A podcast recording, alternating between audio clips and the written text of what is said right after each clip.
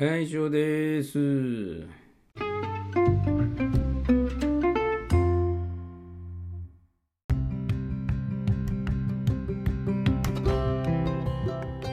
あのアメリカ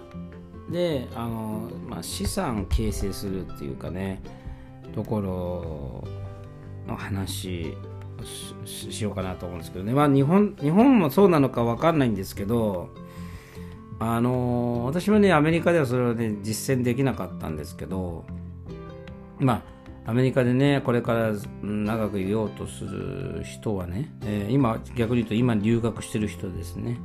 えーで、まあ、日本に帰らずアメリカで働いてアメリカで生活していこうかなと思う人あるいは、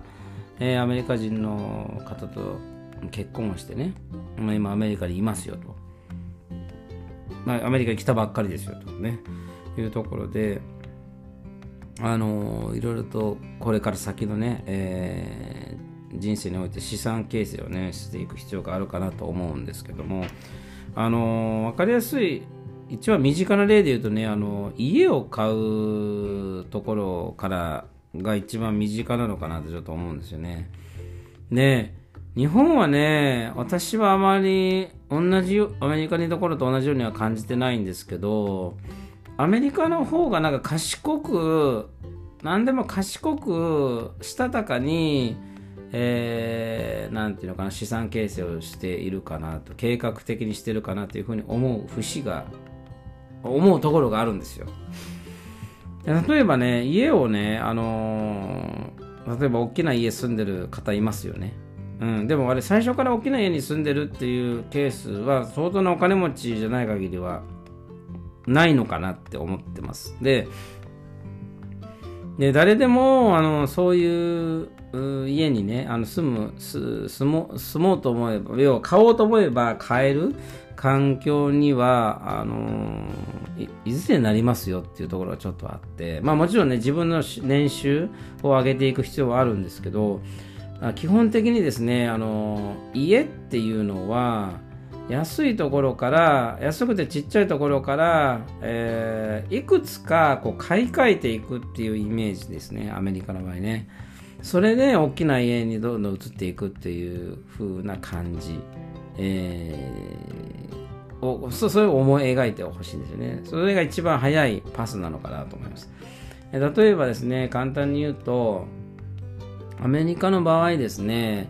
あの中古物件、まあ、古いかなり古い物件があるとしましょう。一戸それ全部今から話すのはあの一戸建ての話しますけども一戸建てで安いとこを買いましたとしますよね。であのその安くすごくまあまあボロいかもしれないですけど安く買ってリノベーションするんですよ。ね。えー数百万をかけてリノベーションしてみましたとね。でもちろん自分で DIY ができる人はそれでいいんですけどもそれがそれに越したことはないんですけどもとにかく買った時よりもそれに価値をねつけて、えー価値をつけるんですよ。ちょっとお金をかけて。で売る時にそれがね結構ないい価値になるんですよ。だから日本はねちょっとわからない。でもアメリカはねこれが上等手段です。まずはちっちゃなところを買いますっていうのがあってで代表格なのがねあのタウンハウスですよ。まあタウンハウスじゃないな、うん、最初あのコンドミニアム日本でいうマンションの一室を買いますね。えーまあ日本あのマンションっていうのはあまりいじれないまあいじろうと思えばいじれると思いますけども一戸建てほどいじれないかなと思うんですよね。なのでまずはマンションを購入します。まあ中古でいいと思いますよね。中古でいいのでマンションの一室版ユニットを購入しますと。で何年かそこに住みますと。で住んで、まあ、も例えばローンで買いますけども、あの支払い終えた部分っていうのは自分のね、あの資産になります。で、英語で言うと equity っていうんですかね。 equity になっていきます。その equity っていうのがあればあるほど次のステップね高いものにこう変えるっていうかね、えーいう風になっていくのでまずは、まあ、コンドミニアム中古買って、えー資産を形成していきますと。でまあ全部ねローンを支払う前に次の物件例えばじゃあ5年住みましたと。5年住んだ時にじゃあ次あのタウンハウス、ね、タウンハウスっていうのは一戸建てのえー、独立した一戸建てではなくてなんか隣が隣同士くっついてて縦長の一戸建てがあるんですよ。それをタウンハウスって言うんですけどそのタウンハウスを購入するっていうね、えー、方法。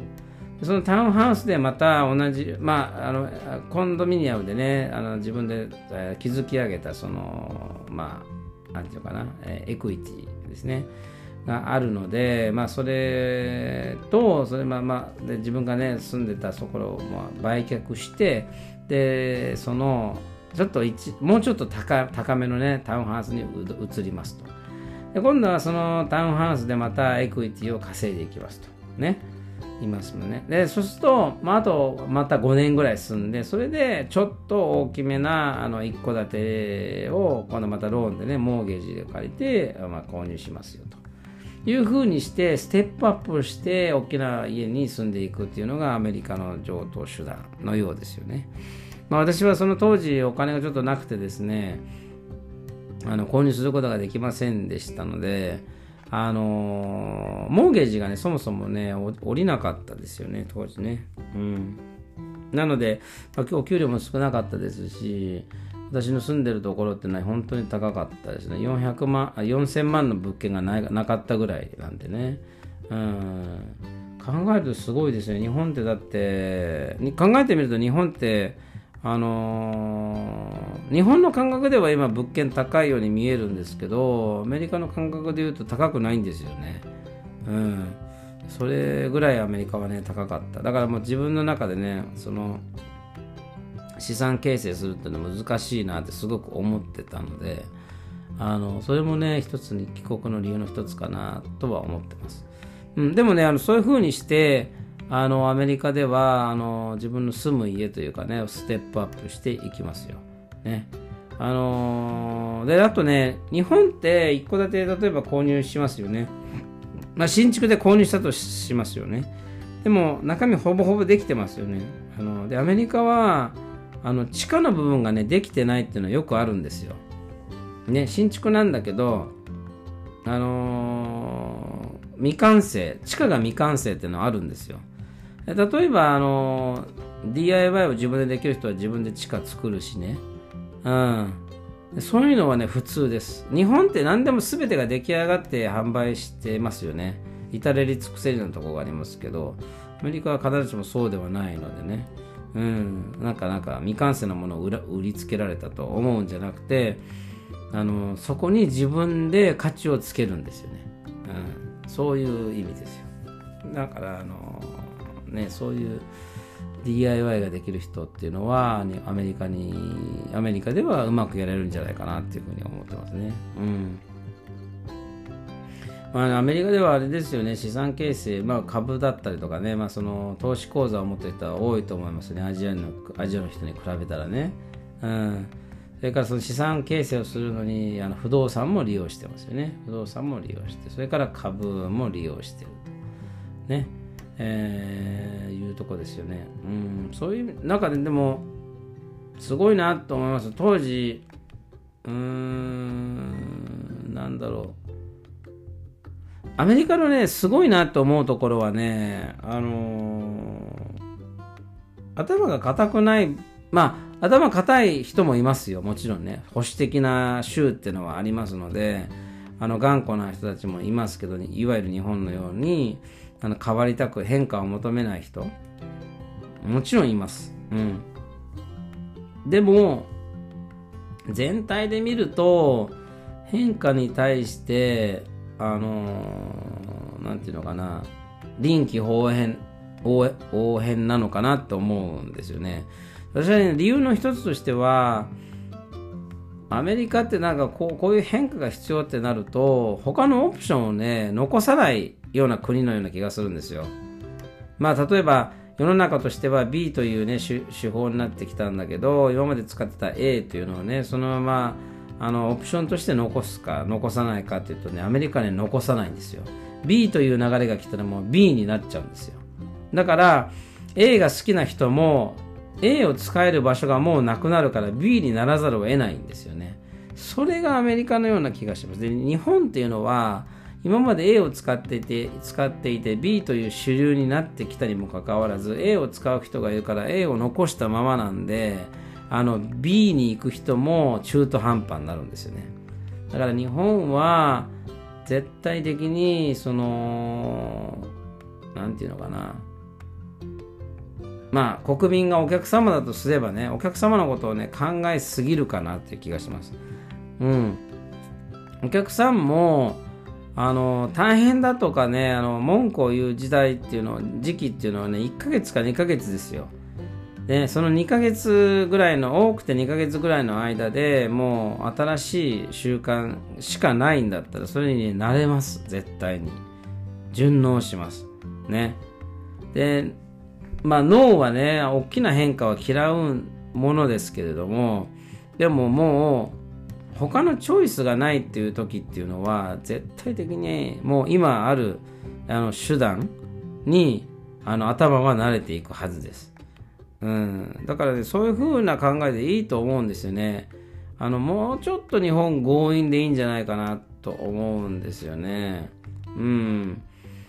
あと、まあ、あの、まあ、これどこの国もそうだと思いますけど、あの、他のね、あの、主力議員の、あの、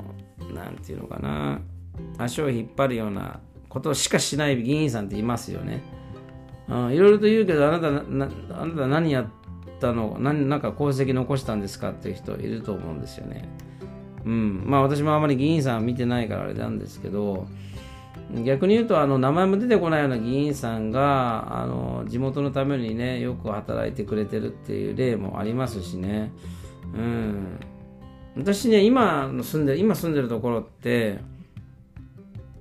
まあ、子供の頃に住んでた頃と比べると、あのなんかね、すごく議員さんを見かけるんですよ。でしかも議員さんがその地道にね、自分でこう、こんなことをやりましたっていう解放を、あのー、いろいろとね、こう、まあ、なんだろう、このポスティングっていうのかな郵便受けにこうねあの新聞新聞じゃないけど紙1ペラでねこんなことをしてますっていうことをねする議員さんがね今いる地域は目立つかなって気します。あの一人一人一軒一軒訪問してくるねほんと若い議員さんもいますよね。挨拶回りでね。もう本当にねあの大変だろうなと思うんですけどね。応援してあげたいなって思うような議員さんが私の今の地元には多いですね。うん。結局、あの、日本ってあの総理大臣を直接選ぶことができませんのであれば大統領みたいな人がねを自分で選ぶことができないから直接だからねそれもあってねなんかちょっと政治に興味をねいまいち持てないんだけれども自分たちが選ぶ議員さんっていますよね地元のねそういう人たちと直接こう接接点じゃないけどね話す機会がある分には選挙の意味をすごく見出せるんですよ。この人だったらこういうことをやってくれてね今までねこういうことやってくれたんであのまあ、国全体が良くならなかったとしても地元を良くしてくれるっていう期待を込めてね選挙にもね出向こうかなっていう気持ちはすごく出てきますよね。うん。うん、なのでまああのー、日本はねもう高校3年生ぐらいからは選挙できるようになってると思うのであのー、なんていうのかなまあね直接ねあの、総理大臣とか大統領選べるのがいいのかなって私は本当にそれ思いますよ。そう思ったのは、あの時ですね、あのー、次の総理大臣ね、選ぶ時、今、岸、岸さんでしたっけね。うん、その時にあの河野さんが一人候補であったと思うんです私は河野さんすごく推してたんですよ。なぜかというと、あのツイッターね、河野さんのツイッターってタイムリーにね、返してくれますよね。あるいはタイムリーに反応してくれますよね。ああしてくださいって言った時には、うん、ああしましたっつってねすぐにこうあのやってくれるかなって気がしててあのー、面白いですよね国民が選ぶ人って絶対選ばれないっていうのが面白いですよね日本ね。まあまあ、あの、なんていうのかな、ある政治家が牛耳っているのかもしれないですけど、何のために選挙するんでしょうかねって思わないですかね。うん、私はね、それを思ってるんですよ。国民の、